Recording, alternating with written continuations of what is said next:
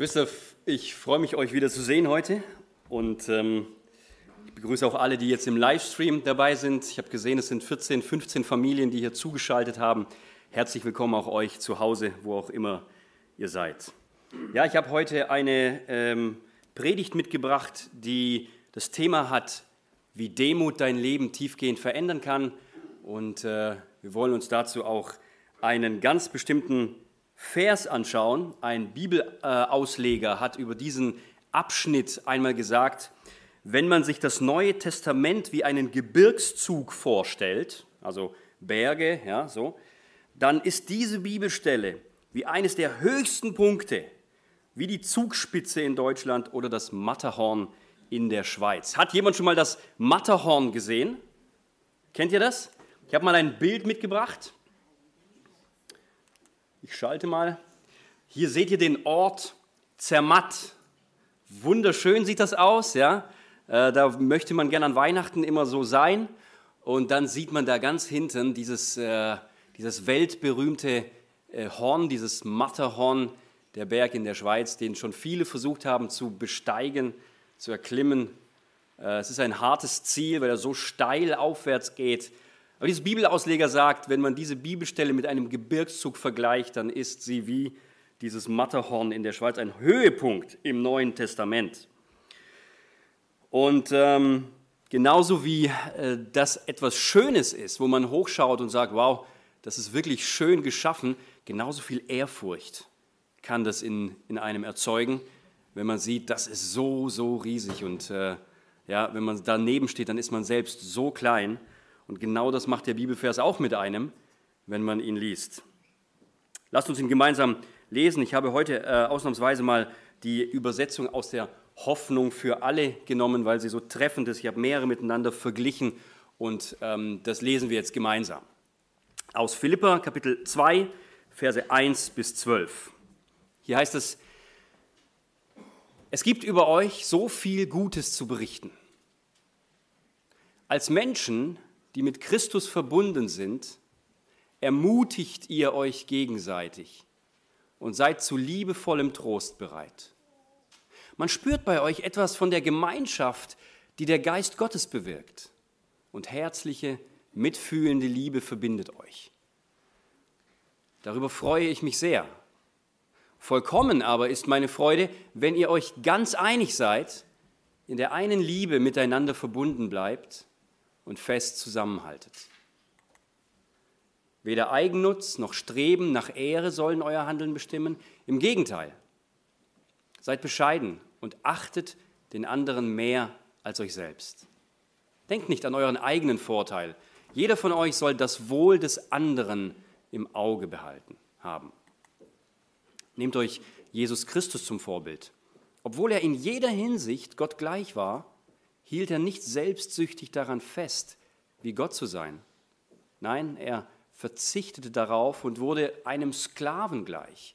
Er wurde wie jeder andere Mensch geboren und war in allem ein Mensch wie wir. Er erniedrigte sich selbst noch tiefer und war Gott gehorsam bis zum Tod, ja bis zum schändlichen Tod am Kreuz. Darum hat ihn Gott erhöht und ihm den Namen gegeben, der über alle Namen steht vor Jesus müssen einmal alle auf die Knie fallen. Alle im Himmel, auf der Erde und im Totenreich. Und jeder, ohne Ausnahme, wird zur Ehre Gottes, des Vaters bekennen, Jesus Christus ist der Herr. Was schließen wir daraus, liebe Freunde? Ihr habt immer befolgt, was ich euch weitergegeben habe.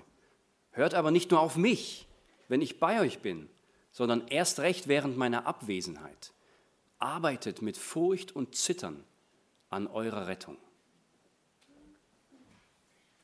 Diesen Abschnitt haben wir jetzt gelesen und da ist so etwas ähm, ganz, ganz Wichtiges hervorgekommen.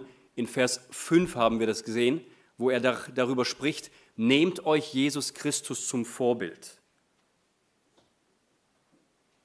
Und dann wird so ganz deutlich beschrieben, was er getan hat für uns obwohl er in jeder Hinsicht Gott gleich war. Ja? Er war ganz oben, er war mit dabei, als die Welt, das Universum erschaffen worden ist.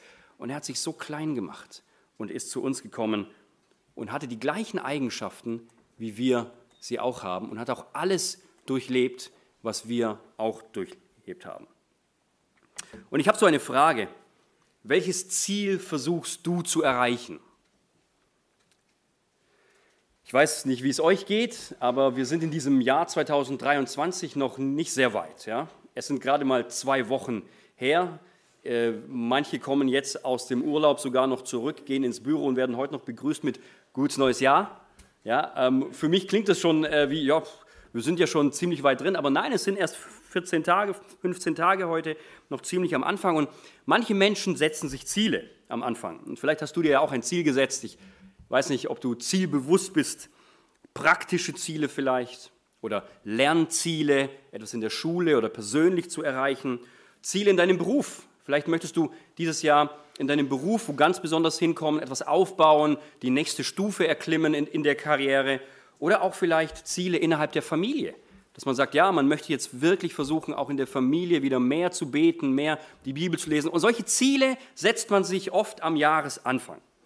Andere Menschen, die setzen sich gar keine Ziele. Sie leben einfach so in das Jahr hinein und leben auch gut damit, sind auch zufrieden. Aber wenn man sich so ein Ziel setzt, und so ein Ziel eines Bergsteigers kann zum Beispiel sein, diesen Berg zu erklimmen, dann ist es schon ein ganz, ganz besonderes Gefühl der Bestätigung, wenn man an diesem Ziel angekommen ist. Wenn man es geschafft hat. Wenn man es geschafft hat, das, dieses Ziel zu erklimmen, diesen Berg hochzusteigen.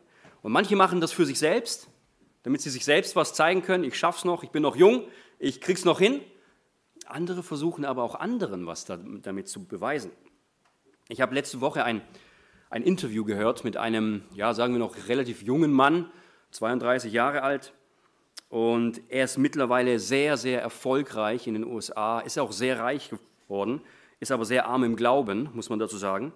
Und der Mann, der mit ihm gesprochen hat, hat ihn gefragt, was hat dich, was hat dich angespornt, so hart zu arbeiten, die letzten acht Jahre lang? Was hat dich angespornt, immer den nächsten Meilenstein zu bezwingen, das nächste Ziel zu knacken? Und er sagte wortwörtlich, ich habe es wegen meinem Vater getan. Mein Vater hat mir immer eingeredet und immer gesagt, dass ich mein Leben lang ein armer Schlucker sein werde. Und wirklich, ich habe seinen Worten geglaubt. Und mit 23 war ich pleite und konnte nicht einmal mehr meine eigene Miete bezahlen. Und das war der Zeitpunkt, wo ich mir gesagt habe, ich werde meinen Vater nicht gewinnen lassen. Ich werde ihm beweisen, dass ich viel erfolgreicher sein kann als er. Und das war der Punkt, wo er angefangen hat, so hart zu arbeiten, und sein Unternehmen hat letztes Jahr 100 Millionen Dollar Umsatz gemacht. Er hat es geschafft sozusagen. Er hat seinem Vater etwas bewiesen. Und dennoch sind die beiden, das hat er auch zugegeben, heute immer noch nicht gut aufeinander zu sprechen. Er wollte seinem Vater etwas beweisen, um seine Wertschätzung zu gewinnen, um seinem Vater zu zeigen, guck, ich schaffe was, was du nie von mir äh, möglich geachtet hättest. Und dennoch sagt er, wir sprechen heute immer noch so wenig wie, wie früher. Aber noch was. Er gibt auch wirklich zu und er ist sehr ehrlich, ich war nie glücklich dabei. Ich habe immer nur die nächste Zahl gesehen, die nächsten, den nächsten 10 Millionen Schritt, aber ich war nie glücklich dabei. Ich hatte nie eine Freude dabei. Es war immer nur der Kampf gegen meinen Vater. Und meine Frage heute lautet, welches Ziel versuchst du zu erreichen? Wen versuchst du stolz zu machen? Wen versuchst du vielleicht mit eigenem Stolz dazu äh, zu über, ähm, überzeugen, dass du es geschafft hast? Vielleicht hat ja auch immer wieder jemand etwas eingeredet in deinem Leben. Du schaffst dies nicht, du schaffst das nicht. Und entweder du bist daran zerbrochen und hast geglaubt, was man dir gesagt hat, oder du hast gesagt, dem zeige ich es, dem beweise ich es. Und es kann natürlich sein, dass das Erreichen eines irdischen Zieles sich eine Zeit lang glücklich macht. Wenn man auf so einen Berg gestiegen ist, dann ist man eine Zeit lang glücklich. Aber schon nächstes Jahr sucht man den nächsten Berg, den man besteigen will. Wir Menschen sind so. Wir geben uns nicht zufrieden mit Dingen, wir wollen immer mehr. Es erfüllt uns einfach nicht mit lang anhaltender Freude. Und Paulus beschreibt es hier so gut, was sich durch den ganzen Brief zieht. Etwas, von dem oft gesagt wird auch leider, dass Brüdergemeinden es nicht so viel besitzen, echte, kindliche, wahre Freude. Echte Freude ist nicht gleichzusetzen mit Glück. Glück kann kommen und Glück kann gehen. Aber echte Freude ist nicht von äußeren Umständen abhängig. Wisst ihr, es ist auch möglich, Freude zu besitzen, auch wenn man kein Glück hat. Das gibt es. Echte Freude zu besitzen, auch wenn man kein Glück im Leben hat. Und wenn du Christ bist, dann bedeutet das nicht, dass du frei bist von Herausforderungen, sondern Christsein bedeutet, in der Herausforderung, in den Schwierigkeiten, in den Problemen will Gott uns diese Freude schenken und da können wir diese Freude erleben. Und die größte Freude, die wir haben können, sie kommt daher, weil wir Kinder des Vaters im Himmel sind und kein Umstand dieser Welt, von außen, von innen, kann uns eigentlich diese Freude rauben. Aber dennoch sehen wir das oft nicht in der Praxis. Dennoch geht es uns manchmal ganz anders. Und wir denken uns, wo ist diese Freude eigentlich hin? Was ich beim Lesen dieses, dieses Briefes neu verstanden habe, es gibt einen Schlüssel zu dieser Freude einen Schlüssel, mit dem ich die Tür aufschließen kann, damit ich diese Freude in meinem Leben fortwährend und lang anhaltend haben kann. Und ich habe mir diesen Schlüssel so gewünscht und ich glaube, ich hoffe, ihr wünscht euch auch so einen Schlüssel zur Freude. Wenn wir nochmal lesen, was Paulus uns schreibt hier in Philippa 2, Vers 3, dann haben wir gelesen, hier steht, seid bescheiden und achtet den anderen mehr als euch selbst. Was hat das mit Freude zu tun? Lass es mich so ein bisschen aufschließen in den nächsten Minuten. Ich glaube, Demut ist ein Schlüssel zur Freude. Demut ist ein Transportweg, damit Freude in dein Leben hineingelangen kann. Auf diesem Weg will Gott dir Freude schenken und du kannst es annehmen, aber Demut ist sozusagen das, was die Tür öffnet. Obwohl wir unsere erreichten Ziele oft feiern, froh sind darüber, dass wir wieder einen Schritt weitergekommen sind.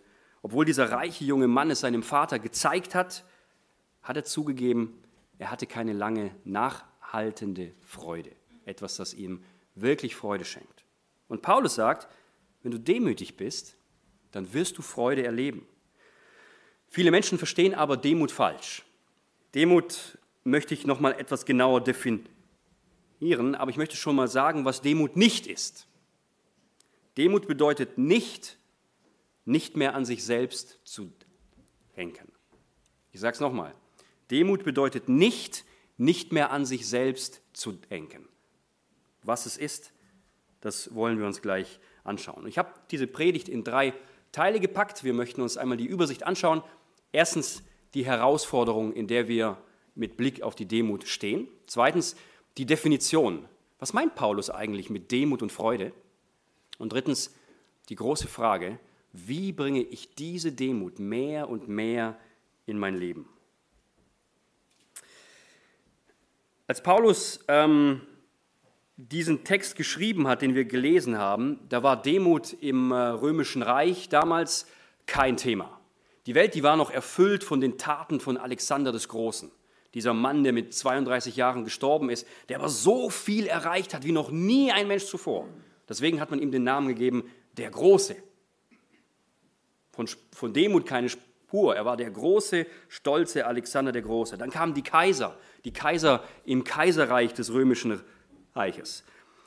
Und sie wurden als Helden betrachtet. Menschen, die bis hier, ja, nach Neckar, nee, was ist es, Neckar-Elz? Nee, Neckar, äh, Neckarburken steht sogar eine, eine römische Mauer noch aus dem römischen Reich. So weit sind sie gekommen mit einem stolzen Heer, mit einem großen Heer von vielen tausenden Männern. Demut war niemals cool, ja, würden die jungen Leute heute sagen. Demut war nichts, mit dem man was anfangen konnte damals. Und deswegen ist das auch unsere Herausforderung, Demut als Ziel zu sehen, auch wenn es für die Welt eigentlich kein Ziel ist. Egal in welchen Bereich man schaut, ja, Demut ist kein Ziel kein Geschäftsführer in der Welt, keiner äh, im, äh, im, im, im Hollywood-Business, keiner sagt von sich, ja, ich bin besonders demütig, weil das ist kein Ziel. Ja? Damit kann man sich nicht feiern. Und wisst ihr, wie damals im alten römischen Reich, so ist es auch heute. Es ist nichts Erstrebenswertes für die Menschen in der Welt, demütig zu sein. Warum denn? Ich habe mal ein paar Statistiken herausgesucht und bin auf eine interessante Umfrage gestoßen. Sie kommt zwar aus den USA und wir in Deutschland sind sicherlich ein bisschen anders, aber vielleicht auch nicht. Schaut euch mal diese Frage hier an. Ähm, es wurde den Menschen eine Frage gestellt, und zwar im Jahr 1950 und 2005. Äh, ja, und da hat man die Menschen gefragt, siehst du dich als VIP? Was heißt VIP? Very important person, sehr wichtige Person. Wenn ich jetzt euch diese Frage stellen würde, ja, die Demut würde sagen, nein, natürlich nicht. 1950 haben 12 Prozent der Befragten in dieser Gallup-Umfrage gesagt, ja, ich sehe mich als äh, sehr, Erfolg, äh, sehr äh, wichtige Person. Es waren 12 Prozent. 88 Prozent haben gesagt, nein, ich bin niemand Besonderes. Die gleiche Frage hat man gestellt 2005. Und jetzt wird es spannend. Ja, ist auch schon mittlerweile fast 20 Jahre her. 2005 sah die Antwort so aus. 80 Prozent der Befragten, gleiche, äh, gleiche ähm, sag mal, äh, Gesellschaftsklasse, 80 Prozent der Menschen haben gesagt, ja, ich denke, ich bin jemand ganz Besonderes. Und dann wurden weitere Fragen gestellt. Zum Beispiel, stehst du gerne im Zentrum? Präsentierst du dich gerne vor anderen Menschen? Oder soll mal jemand eine Biografie über dein Leben schreiben? Und hier gibt es Daten mit 20 Jahren Unterschied. Heute ist der Wert 93 Prozent höher als noch vor 20 Jahren. Wir, und wir sehen, und ich habe das so richtig gemerkt, das Selbstbewusstsein in dieser Welt steigt. Die Menschen, vor allem die jungen Menschen, in ihnen steckt der Wunsch nach Berühmtheit. Und es ist heute natürlich auch sehr viel leichter geworden, berühmt zu werden. Im Zeitalter von YouTube und Instagram, wo sich jeder in den Mittelpunkt stellen kann und jeder mit den verrücktesten Videos und, und Bildern Berühmtheit erlangen kann, da gucken natürlich auch viele andere zu und sagen, ja, sowas möchte ich auch. Das möchte ich auch haben, berühmt sein. Es gibt noch eine weitere Umfrage zum Thema Lebensziel. Es gab äh, eine Frage, was ist dein persönliches Lebensziel? Was möchtest du im Leben erreichen? Und man hat diesen Leuten 16 Optionen gegeben. Ja, eine tolle Familie, ein toller Job und so weiter. Und auf Platz 15 der angekreuzten Sachen damals, äh, zwei, äh, 1967, war ähm, das Wichtigste für Personen, war auf Platz 15, also eins vor dem letzten Platz, war ähm, ich möchte berühmt sein. Und 2007 hat man die gleiche Umfrage gemacht und da war das, haben 51 Prozent, also jeder Zweite hat gesagt, ich möchte in meinem Leben einmal berühmt sein. Wir sehen also, dass äh, dieser Wunsch in den Menschen auch heute, genauso wie damals, drinsteckt. Nicht die Demut ist das vorrangige Ziel, sondern die, die Selbstpräsentation, berühmt zu sein. Noch eine allerletzte Umfrage, ich finde das immer so spannend. Ähm, man hat äh, äh, Menschen gefragt, was willst du lieber werden? Und zwei Optionen gegeben. Assistent oder Assistentin einer berühmten Person oder Präsident der Harvard University, also der bekanntesten Universität welt, weltweit. Was hättet ihr angekreuzt? Nix. Du musst dich eins für eins entscheiden. Ja? Wisst ihr, interessant war, doppelt so viele Leute haben gesagt, ich möchte Assistent oder Assistentin einer berühmten Person werden. Ich will dieser berühmten Person so nah wie möglich sein. Harvard-Professor oder Präsident, den kennt doch keiner. Ja? Aber wenn ich, der, wenn ich der Assistent von Will Smith sein könnte oder irgendjemand anderem, der im Fernsehen sehr berühmt ist, das ist was Erstrebenswertes. Und wir merken und wir sehen durch diese Zahlen, wie unsere Gesellschaft denkt.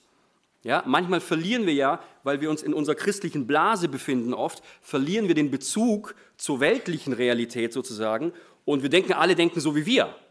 Aber das ist nicht so. Ja, die Menschen in der Welt haben ein anderes Denken, ein anderes Streben. Und da kommt Demut nicht drin vor. Und vielleicht könnte man sagen, ja, das ist die USA, aber wisst ihr, ich glaube, wenn ich mich umschaue, vor allem äh, auch in der Bibliothek, wo ich letztens mal wieder durchgelaufen bin. Es gibt so viele Bücher über das Thema Selbstoptimierung. Könnt ihr mit dem Thema was anfangen? Selbstoptimierung. Wie werde ich besser? Wie ernähre ich mich gesünder? Wie werde ich stärker? Wie werde ich schlanker? Wie werde ich klüger? Wie schaffe ich mehr in meinem Leben? Und diese Bücher, die boomen, die werden verkauft unendlich in unendlicher Auflage. Warum? Ist es nicht, liegt es nicht daran, dass der Mensch immer wieder versucht, sich selbst oder jemand anderem etwas zu beweisen? Und ich möchte das alles nicht schlecht reden. Ich glaube, manch einer hätte so sicher ein bisschen Optimierung in seinem Leben nötig. Wenn man sich die Screentime auf den Handys anschaut von manchen Personen, ja, da gibt es immer wieder so eine Umfrage, wie viel Zeit verbringst du am Handy? Und dann kann man in die Einstellungen gehen und gucken, wie viele Stunden ich da drin habe. Und da sind die Menschen meistens selbst äh, erstaunt. Was, zwölf Stunden war ich heute am Handy? Das kann doch gar nicht wahr sein. Womit habe ich denn die ganze Zeit verbracht? Könnt ihr heute mal selber schauen, ja? Wenn ihr die Möglichkeit habt, guckt mal in eure Handys, wie viele Stunden ihr in der letzten Woche durchschnittlich pro Tag verbraucht habt. Spannend. Und ich denke, wir sollten auf uns achten, damit wir auch anderen Menschen ein Vorbild sind im Benehmen, im Auftreten, im Aussehen und auch im Sprechen, mit welchen Worten wir umgehen, wie wir auch unser Geld als Christen ausgeben und verwalten. Das sind alles Dinge, zu denen wir auf, aufgerufen sind. Aber bei den ganzen Selbstoptimierungsratgebern, die man in der Welt sieht, da müsste man ja meinen, dass wir am Ende alles optimierte und tolle Menschen sind und Menschen sind, die am Ende alles besser machen. Aber wisst ihr, wenn ich in die Gesellschaft schaue, dann sehe ich das eigentlich nicht. Da ist keine langanhaltende Freude, die auch in Herausforderungen noch da ist. Man zweifelt immer noch. Man denkt immer noch, dass man mehr tun muss und man ist nie zufrieden. Und diese ganze Gesellschaft bewegt sich im Moment darauf hin, dass der Druck auf viele Menschen enorm steigt. Sie sehen andere, sie vergleichen sich mit ihnen und sie sind enttäuscht. Und es folgt eine Selbstverurteilung aus, der, äh, aus dem Vergleichen. Und genau in diesem Moment, genau in diesem Moment, der heute genauso unbeliebt ist wie damals vor 2000 Jahren, da kommt Paulus mit dem, was er hier sagt. Und wenn wir das beachten, dann kann es uns so viel Freiheit und Freude bringen. Es kann unser Leben wirklich verändern. Und er sagt hier zu den Philippern, was ein sehr schöner Brief ist und auch dafür steht, wie die Gemeinde untereinander war. Er sagt, liebe Philipper, Jesus hat uns einen ganz neuen Weg gebracht. Die Demut, die Jesus gelehrt hat, die kannten wir vorher in der Form noch nicht. Selbst Paulus war jemand, der danach gestrebt hat, in der, in der Riege der Pharisäer hoch angesehen zu sein. Er wollte der Mann sein, der die Christen endlich ausrottet. Er hat danach gestrebt, jemand zu sein. Und jetzt sagt er, Jesus hat uns ein völlig neues, einen völlig neuen Weg gegeben, wie wir leben können. Eine völlig neue Art von Demut. Und ich möchte jetzt einmal dazu übergehen, zu sagen, was ist Demut eigentlich? Damit wir das verstehen. Wir lesen dazu nochmal den Vers 1 im Philipperbrief, Kapitel 2. Hier heißt es nochmal, als Menschen, die mit Christus verbunden sind, ermutigt ihr euch gegenseitig und seid zu, eine, zu liebevollem Trost bereit. Man spürt bei euch etwas von der Gemeinschaft, die der Geist Gottes bewirkt. Als Menschen, die mit Christus verbunden sind, ermutigt ihr euch gegenseitig. Das ist nach außen gerichtet. Eine Tat, die nach außen geht. Ich sehe mir meinen Bruder, meine Schwester an und ich suche nach einem Grund. Wie kann ich ihn heute ermutigen? Wie kann ich ihm oder ihr heute etwas sagen oder eine Nachricht schicken, damit ich ihn ermutigen kann? Das war die Realität bei den Philippern. Nicht auf sich selbst zu schauen und sagen, mein Leben ist so schwierig, sondern wie kann ich jemand anderen ermutigen? Wie kann ich ihn trösten? Guckst du manchmal danach? Gehst du manchmal durch dein Handy, durch deine Adressenliste und schaust, wem könnte ich heute ein ermutigendes Wort schicken? Man spürt bei euch etwas von der Gemeinschaft, die der Geist Gottes bewirkt. Das finde ich so interessant. Wir isolieren uns heute in unserer Gesellschaft immer mehr. Wisst ihr, allein wie wir unsere Häuser bauen, zeigt, was eigentlich in unserem Herzen los ist. Früher hat man Häuser gebaut, ähm, wo der Garten vor der Haustür war. Man musste immer einen langen Weg gehen, ja, und dann kam man so herein. Aber seit einigen Jahren, schon mehreren Jahrzehnten vielleicht, ist der Garten immer hinterm Haus. Das heißt, wir schotten uns ab und dann bauen wir große Zäune drum, damit der Nachbar auch nicht mehr reinschauen kann. Wir isolieren uns. Und manchmal, vor allem im Winter, da habe ich selbst meinen Nachbar mindestens für drei, vier Wochen nicht mal gesehen. Habe ich ihn überhaupt, ja? Man, man kriegt so wenig voneinander mit. Das war früher anders. Und es ist spannend, wie sich diese Gesellschaft entwickelt. Und Paulus sagt, die Philipper sind nicht so. Die Philipper haben sich nicht abgeschottet gegenüber ihren Geschwistern, haben sich nicht ferngehalten von der Gemeinschaft, sondern sie haben die Gemeinschaft gesucht, immer wieder. Und dann noch, noch etwas, sie haben Einheit. Aber sie hatten Einheit nicht nur der Einheit willen, sondern weil sie es wirklich wollten. Wir haben ja einmal im Monat dieses Gemeindeessen und äh, jeder bringt da was mit und es kommen die zusammen, die Gemeinschaft haben wollen. Weil essen kann ich auch zu Hause. Es sei denn, man will nicht kochen und äh, man bleibt halt nur zum Essen und ist dann schnell wieder weg, aber dann ist man nicht wegen der Gemeinschaft da. Ja? Was man zu Hause nicht haben kann, ist die große Gemeinschaft mit seinen Geschwistern. Und wahre Demut zeigt sich eben auch darin, dass ich mich nicht zurückziehe, dass ich mich nicht isoliere, dass ich nicht nur mich um mich selbst drehe, sondern dass ich mich für den anderen interessiere und dass ich äh, für ihn auch da bin. Und so definiert Paulus Demut. In Vers 3 sehen wir es nochmal. Weder Eigennutz noch Streben nach Ehre sollen euer Handeln bestimmen. Im Gegenteil, seid bescheiden und achtet den anderen mehr als euch selbst. Und noch eine äh, Definition, die ich von einem äh, Pastor gelesen habe. Er sagt, Demut bedeutet nicht, wenig von sich selbst zu denken, sondern Demut bedeutet, mehr an den anderen zu denken. Du kannst an dich selbst denken, aber Demut bedeutet, mehr an den anderen zu denken.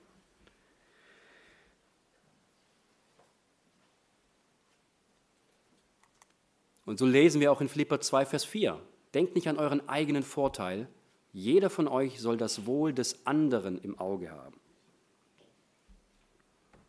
Und als ich das aufgeschrieben habe, da ist es für mich so, so schwer geworden. Ich habe mich angeschaut und habe gesagt, ist das in meinem Leben wirklich so? Wenn ihr euch selbst prüft, denkt ihr an den anderen mehr als an euch selbst? Wenn wir ganz ehrlich sind. Mir fällt es schwer, oft, ja. Weil manchmal hat man ja auch diese Situationen, ähm, wenn alle nur an sich selbst denken, da denkt ja keiner mehr an mich. Also muss ja ich an mich denken, damit überhaupt jemand an mich hängt. Ja, vielleicht kennt ihr dieses Problem. Ja, vor allem Mütter, die zu Hause den ganzen Haushalt machen müssen. Die Kinder kommen, essen, stellen ihre dreckigen Sachen einfach hin und gehen dann weg. Die Kleider werden irgendwo hingeschmissen. Ja, jeder macht zack, zack, zack und die Mutter muss allen hinterher haufen, alles immer aufräumen. Kommt kaum dazu, sich selbst um sich selbst mal zu kümmern. Und dann steht man in dieser schwierigen Situation ich muss jetzt selbst an mich denken, weil sonst denkt keiner an mich. Und das ist leider traurig. In Vers 5 geht es dann weiter. Paulus sagt, nehmt euch Jesus Christus zum Vorbild. Wisst ihr, Jesus war so eine ganz, ganz besondere Persönlichkeit. Ein Mann, ich freue mich so, ihn eines Tages zu treffen, ihn zu umarmen und sagen, Jesus, wie lange habe ich auf diesen Zeitpunkt gewartet? Jesus hat immer zuerst an alle anderen gedacht an seine Jünger, an die Kranken. Selbst am Kreuz, als er da hängt mit zerschlissenem Körper und Nägeln in den Händen, in den Armen, da hängt noch einer neben ihn und er denkt an ihn und er sagt, und der Mann bittet ihn auch darum, Herr, denk bitte an mich, wenn du in, meine, in dein Reich kommst. Und Jesus sagt, ja, ich denke an dich. Und weißt du, auch wenn sonst niemand an dich denkt, Jesus denkt heute noch an dich. Bei ihm kommst du nie zu kurz. Wenn du Angst davor hast, kurz zu kommen in deinem Leben, denke immer wieder dran. Jesus hat damals, als er auf der Erde war, an jeden gedacht und er ändert sich nicht. Er denkt auch heute noch an dich. Aber das zu glauben und das zu, diesem, dieser Überzeugung zu vertrauen, das fällt uns manchmal schwer.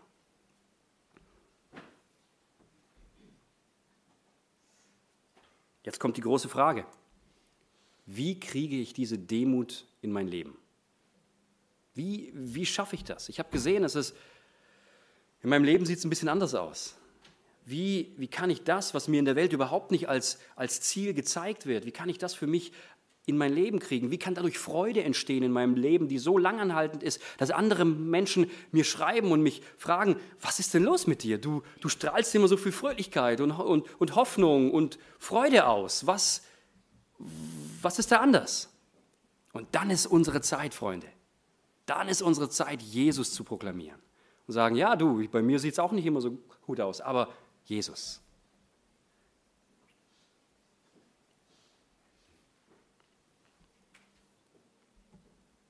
Demut im eigenen Leben hineinzukriegen, hängt von drei Schritten ab. Ich versuche das möglichst immer so einfach herunterzubrechen. Ja?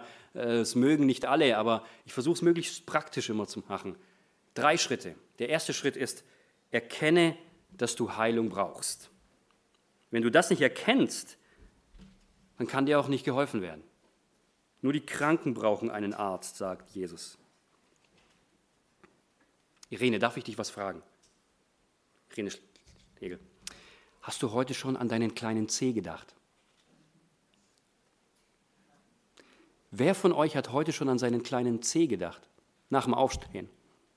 Kleiner C, hallo, ich bin dankbar, dass es dich gibt. Schön. Klingt lustig, oder? Wann denken wir an unseren kleinen C? Wenn wir am, äh, am Esstisch vorbeigehen und das Stuhlbein steht raus und wir sehen es nicht und wir bleiben mit dem kleinen C dran hängen. Oh, dann denken wir an unseren kleinen C, oder? Genauso ist es mit den Dingen des Herzens. Wenn du lau im Glauben bist, wenn du vielleicht sogar tot im Glauben bist, dann denkst du nicht an solche Sachen wie Demut. Dann stört dich das überhaupt nicht. Erst wenn du merkst, au, da tut was weh, da stimmt was nicht bei mir, da ist was nicht richtig, dann denkst du an Heilung. Dann denkst du daran, dieser Schmerz muss verschwinden. Ich hatte in den letzten Wochen so Schulterschmerzen hier.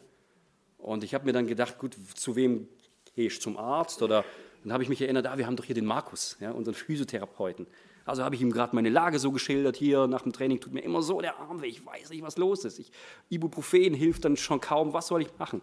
Und ich habe ich hab Hinweise bekommen und heute geht es mir schon deutlich besser. Vielen Dank, Markus. ja? Und oft machen wir das nicht. Wir merken, in unserem Leben stimmt was nicht, aber wir gehen nicht zu Jesus. Wir suchen nicht bei ihm die Hilfe, sondern wir sagen, ja, abwarten, vielleicht ändert sich die Situation. Vielleicht löst sich das von ganz alleine. Warum? Warum suchen wir nicht den Arzt auf, der uns helfen kann?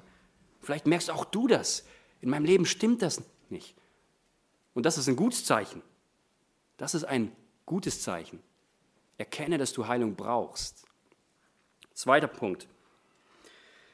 Ich habe am Anfang von Zielen gesprochen, die sich viele Menschen setzen, die sie erreichen möchten. Aber wie erreicht man Ziele eigentlich? Wenn man am Ende des Jahres etwas ganz Bestimmtes erreicht haben will, wie erreicht man Ziele eigentlich? Nun, es gibt einen ganz einfachen Weg. Man bricht diese Ziele um in Gewohnheiten.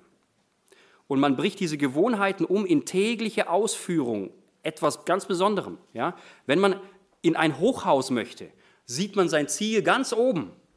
Aber man muss eine Stufe nach der anderen gehen und man muss diese Stufe regelmäßig gehen. Immer, immer wieder. Dann kommt man oben an. Wenn du also das Ziel hast, mehr Demut, mehr, mehr äh, Liebe auszustrahlen, dann muss man das üben. Dann muss man das täglich probieren. Wo ist der Platz am Tag, wo wir am öftesten hinschauen? Was meint ihr? Wo schauen wir vielleicht die manchen 50 Mal hin, die anderen 100 Mal, die anderen 200 Mal in den Spiegel? Oh nee, glaube nicht so oft. Hier. Hier. Und was sehr helfen kann, ist einfach das tägliche Ziel immer griffbereit auf den, auf den ersten Bildschirm zu machen. Guck, guck drauf, ja? schau dir dein Ziel an. Frag dich, hast du es heute schon getan? Bist du die nächste Stufe gegangen? Arbeite täglich daran, dein Ziel, dieses demütig, das, das ist etwas, das in unserem Körper nicht drinsteckt. Und darum müssen wir arbeiten. In der Tat sagt Paulus ja sogar, arbeitet mit Furcht und Zittern an eurer Rettung. Oh, das war so ein schwieriger Vers, weil ich mir gedacht habe, ich muss an meiner Rettung arbeiten? Da kommen wir gleich dazu. Vielleicht denkst du, Wenn ich bete, warum kann mir Gott nicht einfach schenken, dass diese Demut in meinem Leben ist? Wenn ich bete, warum kann es nicht einfach kommen und es ist da und ich lebe mein Leben so, wie er es haben will? Warum kann er mir keine Heilung einfach so schenken? Nun, ich glaube nicht, dass das nicht möglich ist. Es kann schon sein. Aber wisst ihr, wenn Gott uns das geben würde, auf einen Schlag, dann wären wir ja perfekt. Und dann bräuchten wir ja keine Beziehung mehr zu ihm. Dann müssten wir ja nicht jeden Tag wieder zu ihm kommen und sagen, Jesus, ja, ich brauche dich. Ich brauche dich alle Zeit. Deswegen will Gott, dass wir in dieser Abhängigkeit zu ihm sind. Deswegen hat Gott aus dem Paulus diesen Stachel nicht herausgeholt, weil er wusste, dieser Stachel treibt den Paulus immer wieder dazu, zu ihm zu kommen, zum Vater zu kommen, immer wieder zu beten. Und das ist auch bei uns das Problem. In gewisser Art und Weise will Gott uns mit manchen Schwachheiten belassen, mit manchen Schwierigkeiten belassen, damit wir zu ihm kommen. Wir merken ja oft, dass wenn es uns lange zu gut geht, dass wir dann vielleicht vernachlässigen, was uns zu ihm zieht. Und darum sind wir nicht perfekt, weil er uns ähm, in seine Nähe ziehen will. Und wir haben hier gelesen, arbeitet mit Furcht und Zittern an eurer Rettung. Und ich finde es spannend, dass äh, Paulus nicht sagt, arbeitet mit Furcht und Zittern für eure Rettung, sondern an eurer Rettung. Damit sagt Paulus, wir können die Rettung nicht selbst erwirken. Das ist ihm ja auch klar. Wir können uns nicht selbst aus dem Schlamm an den Haaren herausziehen. Das ist auch nicht, was er meint. Was er sagt, bedeutet, ich will daran arbeiten, dass dieser alte Mensch immer mehr abgelegt wird in meinem Leben. Und das kann Jahre dauern. Das kann am Ende des Lebens noch nicht äh, beendet sein. Manchmal höre ich Gebete von unseren älteren Schwestern, ja, die immer noch darum beten, Gott schenkt mir Demut. Und ich denke mir, Mensch, ihr seid doch schon so demütig. Seid ihr noch nicht zufrieden? Und ich glaube, wenn ich alt werde, werde ich auch nicht zufrieden sein. man ist, weil man ist nicht perfekt. Aber vielleicht denkst du auch ja, Moment, ich arbeite doch mit Furcht und Zittern an meiner nach. Rettung. Vielleicht jetzt nicht mit Zittern so in dieser Art, aber ich tue alles, was möglich ist. Ich komme jeden Sonntag zum Gottesdienst. Ich setze mich in allen möglichen Diensten ein. Ich bete, ich faste, ich singe die Lieder mit, ich kümmere mich um andere. Und jetzt denk mal um, stell dir mal vor, du hättest das nicht in deinem Leben. Du würdest das alles nicht tun. Wo würdest du heute stehen? Unterschätze nicht diese Kleinigkeiten diese Kleinigkeiten, freitags zum Gottesdienst zu kommen, zur Gebetsstunde. Unterschätze nicht diese kleinen Besuche in der Teenie, in der Jugend, in der Kinderstunde. Das sieht für dich vielleicht aus wie eine Stunde schön verbrachte Zeit, aber Gott arbeitet an uns in dieser Zeit. Er verändert uns mit den kleinen Dingen, die immer wieder kommen. Stetes Wasser, wie heißt es? Höhlt den Stein. Solche, es gibt so gigantische Höhlen und die sind alleine dadurch entstanden, dass das Wasser immer und immer und immer wieder dagegen gekommen ist. Und so will Gott an uns arbeiten. Deswegen unterschätze nicht diese kleinen Dinge. Gott arbeitet an hier. Und zum dritten Punkt, mache Jesus bewusst zum Zentrum deines Lebens in diesem neuen Jahr. Weißt du, in deinem Herzen steht genau ein Stuhl. Und wenn Jesus im Zentrum ist und auf diesem Stuhl sitzt, dann kann es gar nicht sein, dass du auf diesem Stuhl sitzt. Auf diesem Stuhl kann immer nur einer sitzen. Manchmal versuche ich, wie bei Reise nach Jerusalem, ja, ganz schnell auf diesen einen Stuhl mit Jesus zu sitzen. Aber dann steht er auf und lässt mir den Platz. Auf diesem Stuhl kann immer nur einer sitzen. Sei du der, der den Stuhl frei macht. Ich möchte noch einmal zusammenfassen. Wir haben hier einen der schönsten Abschnitte der Bibel betrachtet, in dem Paulus aufzeigt, wie Demut zu wahrer Freude führen kann. Und wir haben manchmal gesehen, dass wir manchmal versuchen, anderen Menschen etwas zu beweisen. Dass wir manchmal versuchen zu zeigen, was wir geschafft haben, was wir erreicht haben. Aber wir haben auch gemerkt, dass es in vielen Fällen kein langanhaltendes Glück und keine durchgehende Freude bewirkt. Und wir leben in einer Welt und in einer Weltzeit auch, in der Demut nichts Erstrebenswertes ist. Heute wie damals auch. Aber Jesus hat uns eine völlig neue Art gezeigt, wie wir demütig sein können und wie wir damit Freude in unser Leben bringen können. Und mehr an den anderen zu denken und von sich selbst wegzusehen, das verändert das eigene Leben nachhaltig. Wisst ihr, es macht wirklich Freude, wenn man sich jeden Tag eine Person heraussucht und sagt, den will ich ermutigen, die will ich segnen, die will ich aufbauen, weil man kriegt dann auch wieder was zurück. Und das bringt Freude in das Leben. Und der letzte Punkt, wir haben uns angesehen mit drei Schritten, wie man Demut im eigenen Leben auch erzeugen kann und was man bringen kann. Ich möchte, dass wir jetzt eine Gebetsgemeinschaft haben, dass wir gezielt dafür beten, dass wir als Gemeinde auch lernen, wie wir Demut in unserem eigenen Leben ähm, hervorbringen können, als Frucht des Geistes. Amen.